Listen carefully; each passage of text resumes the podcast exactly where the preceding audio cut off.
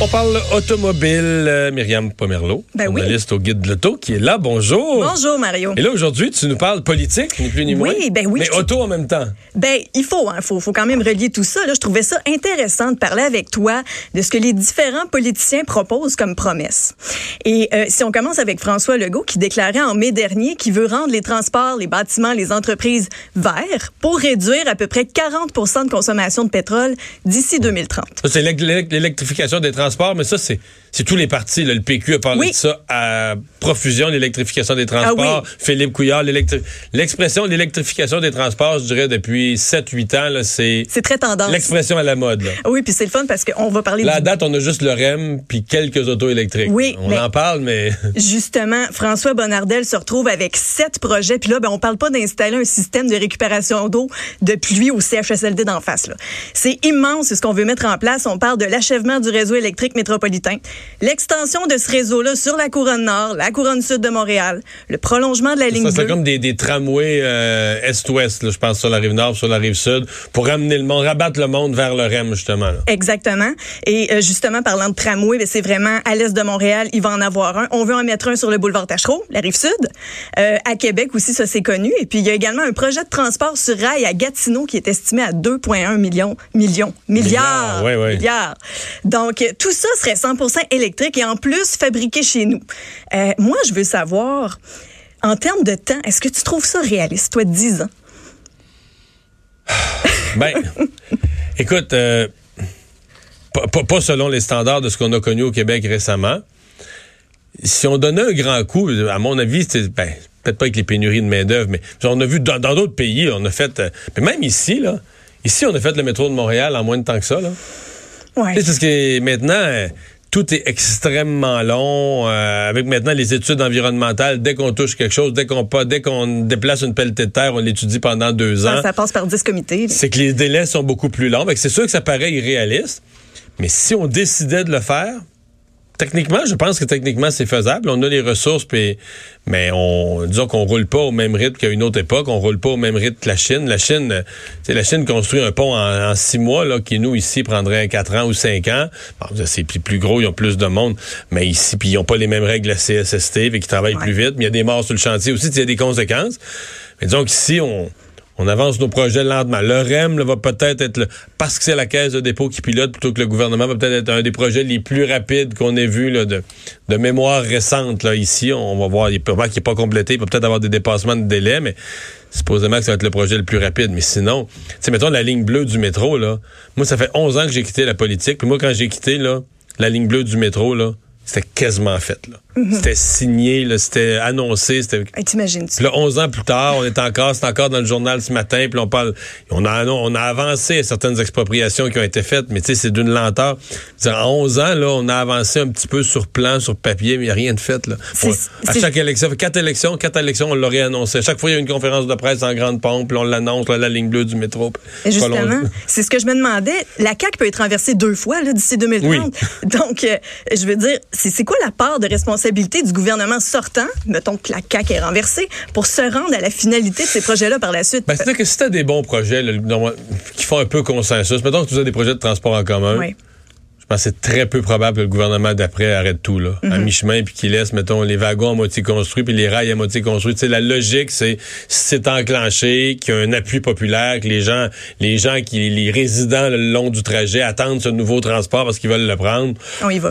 Ouais, on y va, là. Même si tu changes de parti au pouvoir, là, tu sais, euh, tu, tu continues les travaux. On l'avait vécu avec, par exemple, le, le métro de Laval, là, tu sais, qui avait été annoncé par le, le PQ, puis que les libéraux sont arrivés au pouvoir, ils l'ont complété. Ils ont gueulé contre l'ancien parti en disant, ah, il avait mal mesuré les coûts, tout ça, mais ils l'ont fait pareil, ils l'ont complété. On peut peut-être transiter vers Québec solidaire? Ah oui, peut-être. Ben, pourquoi pas? C'est tellement le fun. Québec solidaire, là, eux veulent une interdiction complète de la vente des voitures à essence à partir de 2030. Ils veulent aussi augmenter puis électrifier les transports collectifs et les rendre complètement gratuits. Puis là, tout récemment, ben, on voyait dans l'actualité le député de Rosemont, Vincent Marissal, qui voulait qu'on équilibre le PQI, donc le plan québécois des infrastructures. Ce que Québec solidaire dit, c'est que pour chaque pièce investie pour les infrastructures, on rajoute une pièce pour les transports collectifs. Mais ça, ça fait 7 milliards, Mario. Et puis là, c'est peut-être mais, moins... mais Québec solidaire, je, moi je me trompe, ne veulent plus qu'il y ait aucune amélioration au réseau routier. Non, exact. Qu'on l'entretienne, là, tu sais, ce qui, ce qui se brise, puis tout ça, Oui. mais on n'élargit plus, on n'ajoute plus une voie nulle part, euh, pas de troisième lien à Québec, pas d'élargissement de la 30 à, à trois voies, ce qui est absolument nécessaire, pas d'élargissement de la 20 à trois voies, ce qui est nécessaire aussi, selon moi, entre Montréal et Québec. Eux, il n'y a rien de ça, là. Mais justement, j'en venais à ça parce que sa deuxième citation fait aucun sens. Comme tu dis, nos routes sont déjà dégueulasses au Québec. Tu peux pas savoir comment petite Nissan Micro mange de l'asphalte à tous les printemps, puis c'est- le lot de tout le monde. Vincent Marissal dit on veut prendre 2 milliards dans le budget consacré aux routes. On le rajoute aux 7 milliards, ça fait 9 milliards pour les transports collectifs électrifiés, mais c'est encore écoutable si on, si, si on prend ça au niveau des routes existantes, tu sais. Et, En tout cas. Mais je vais te poser une question, tu es une spécialiste de l'automobile. Quand Québec solidaire prend un engagement, puis je comprends qu'ils qu'ils sont de bonne foi, ils disent qu'il faut le changement climatique, euh, il faut avoir plus d'auto électriques. Mais quand on fixe une date, 2030, 2040, là, cette date-là, il faudrait plus qu'il y ait aucune auto à essence. Double question. Est-ce que ça te paraît réaliste dans l'évolution actuelle des choses? Et deux, est-ce qu'ils ont une influence là-dessus? Parce que, tu sais, les constructeurs automobiles construisent des parcs automobiles pour tout un continent. Euh, je veux dire, est-ce qu'un gouvernement, peut, d'après toi, peut changer la façon dont les... À moins que tous les gouvernements d'Amérique fassent la même chose, là, ils pourraient forcer les constructeurs, mais c'est à une province, là, sur 50 États américains, 10 provinces canadiennes, il y en a une qui... Moi, moi, je pense que c'est une belle idée dans la théorie. Dans la réalité, c'est un pas vers le chaos. On s'en va complètement à l'envers du marché parce qu'on vend des voitures comme on vend des boîtes de Kleenex, malheureusement. Oui, ça, c'est déplorable. Puis moi, je travaille pour le guide de l'auto. là. Mais si, si l'arrêt de la multiplication des routes se fait graduellement, c'est une belle idée. Mais est-ce qu'on a le temps que ce soit graduel? Greta nous le dirait. euh, Marie. Ben, Greta, Greta est bien pessimiste, celle-là. Ouais. Euh, tu voulais aussi me parler de, des cadeaux du bloc? Ben oui, ah oui, effectivement. Mais je sais pas si tu es au courant des derniers rabais euh, qui sont offerts, mais Yves-François Blanchet, en septembre dernier, veut offrir, en plus des rabais qui sont déjà existants, 1500 dollars de plus aux, aux acheteurs de voitures 100% électriques dont le salaire est plus bas que le revenu moyen, qui se situe environ à 47 000 dollars. Et par-dessus ça, le Bloc propose de donner encore 1500 dollars à tous les acheteurs qui remplacent leurs autos de 12 ans et plus par une voiture 100 électrique. Puis c'est pas fini. Ça, là, ça tient pas debout, là. Parce que si t'as un auto de 12 ans et plus, là, dans, dans beaucoup, gros pourcentage des cas, c'est des gens à faible revenu. Là. Ben oui. pas- tu parles de quelqu'un qui est vraiment, qui, qui s'attache à ton auto, puis les autos électriques, c'est pas pour les gens à faible revenu. À moins, que tu, Juste- le- à moins que tu leur donnes, là, mais... Mais justement, ce que Yves-François Blanchet dit, c'est que ça peut peut-être stimuler l'accessibilité aux, aux véhicules électriques pour les gens qui sont euh, un peu moins bien nantis, parce que ça, c'est cumulatif avec les rabais existants. Donc, mettons que moi, je fais en bas de 47 000, je vais changer ma vieille Toyota Corolla beige qui a 12 ans contre une Chevrolet Bolt 2017, mais je viens de me ramasser 17 000 de rabais si tout ça est mis en place. Ah oui, tu seras à 17 000 de 17 rabais. 000, 17 000, oui. Mais là, on approche que le gouvernement va te payer pour acheter, va te payer pour acheter une auto. Ce serait le fun quand même. Mais honnêtement, si ça peut inciter des gens qui pensaient qu'une voiture él- électrique, c'est trop cher, parce que c'est vrai que c'est encore dispendieux, en espérant que ça baisse. Mais euh, le 10, que le gouvernement te paye 17 000 piastres sur ton auto, si tu rentres dans toutes les catégories, oui, je comprends, mais quand même. c'est c'est spécial. Oui. Bon. J'irai pas plus loin là-dessus. Et euh, tu voulais me parler d'auto? Ben, est- est-ce que tu es un nostalgique, toi, dans la vie, Mario? Peu- Pas des autos. Non, Mais, pas des autos? Je suis pas tellement auto, moi. Ok, bon, ça donne bien. Non, mais dans le sens que je. Je, je- vais t'étonner peut-être. Je m'intéresse, j'aime les gadgets. Ouais. D'abord, moi, j'ai peur en auto. J'ai fait beaucoup, beaucoup, beaucoup d'auto en politique, là, des 70, 80, 90 000 km par année. T'as peur en Et j'ai appris, oui, j'ai appris à, à- quand j'achetais une auto comme mon prochain tombeau, là, dire, regarde, là, Ben je fais tellement de routes, je suis tellement dans les tempêtes de neige, je reviens de Rivière-du-Loup le soir pour une réunion. Je vais finir par, je finis par me convaincre, je vais finir par me tuer en auto, c'est inévitable, genre, je fais trop de routes, je conduis fatigué, je conduis le soir. Fait un donné, je suis devenu comme nerveux avec ça, fait que, ouais. Fait que moi, là, dans une auto, euh, toutes les aides à la conduite, des coussins gonflables qui sortent par le haut, par le bas, par le toit, tout ça. Je suis plus là-dedans que dans le plaisir de conduire, la performance. De toute façon, on n'a pas le droit de rouler au Québec, on n'a pas, le droit- de rouler en haut de 100 et tout ça. Hey, je pensais pas que tu faisais de l'anxiété. Non, j'ai pas d'anxiété, mais je, je considère que. Puis je veux dire, quand même, j'ai eu. C'est sur le nombre de fois, j'ai pris le côté. Pas, pas le clos, mais tu sais, j'ai touché quelques fois l'accotement. Là, tu te réveilles, tu étais tombé endormi au volant. Là, tu te dis, eh boy, là, j'ai pas assez proche. Fait que, tu sais, c'est- un peu dans cet univers-là. Là. Par maintenant, je fais plus de route du tout, du tout maintenant, ou beaucoup, beaucoup moins. là.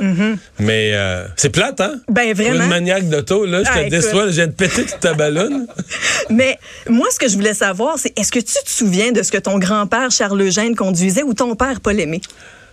Mon grand-père, euh, il a jamais eu son permis de conduire. Il a pas eu. de- OK. Mais est-ce qu'il travaillait sur une ferme? Oui, il conduisait des tracteurs, mais c'est drôle, il n'a jamais eu d'auto. Il n'y a jamais eu d'auto. Non, mais il ça, était quand même âgé, là, tu sais. Moi, je l'ai connu, il avait déjà 80, tu sais. Fait que, il était de la génération où euh, ses fils le conduisaient, pis tout ça, mais lui, il n'a jamais eu d'auto. Il n'y a jamais eu un petit Mon père, le premier auto que mon père, que, que de mon souvenir, c'est un LTD2. OK. Tu sais quoi? Ben, non. C'est un gros Ford vraiment carré. Non, Ok. LTD2 ou LTD? Je pense qu'il y a eu LTD, puis après ça, LTD2, c'est la version 2 portes, c'est ça. C'est le même. C'était gros, pas à peu près. Oui, puis il faut savoir que ces voitures-là étaient faites en acier. Oh Donc, ça euh, faisait- si tu faisais le coin de la grange avec ton, avec ton Ford La grange 1940. tombait, là. Ah oui, c'était la grange qui perdait, là. La danse, la grange tombait. Ah non, puis c'était des tractions arrière, c'était puissant.